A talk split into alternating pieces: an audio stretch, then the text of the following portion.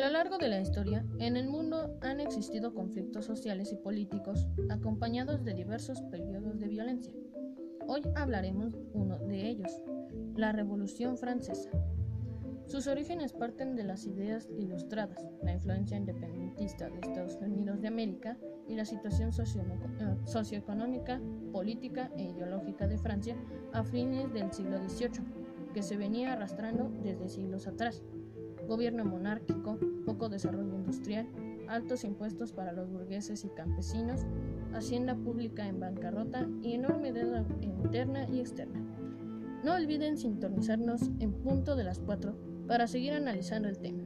Su servidor Aníbal Casas los llevará a un viaje para el pasado en este, su canal de historia mundial.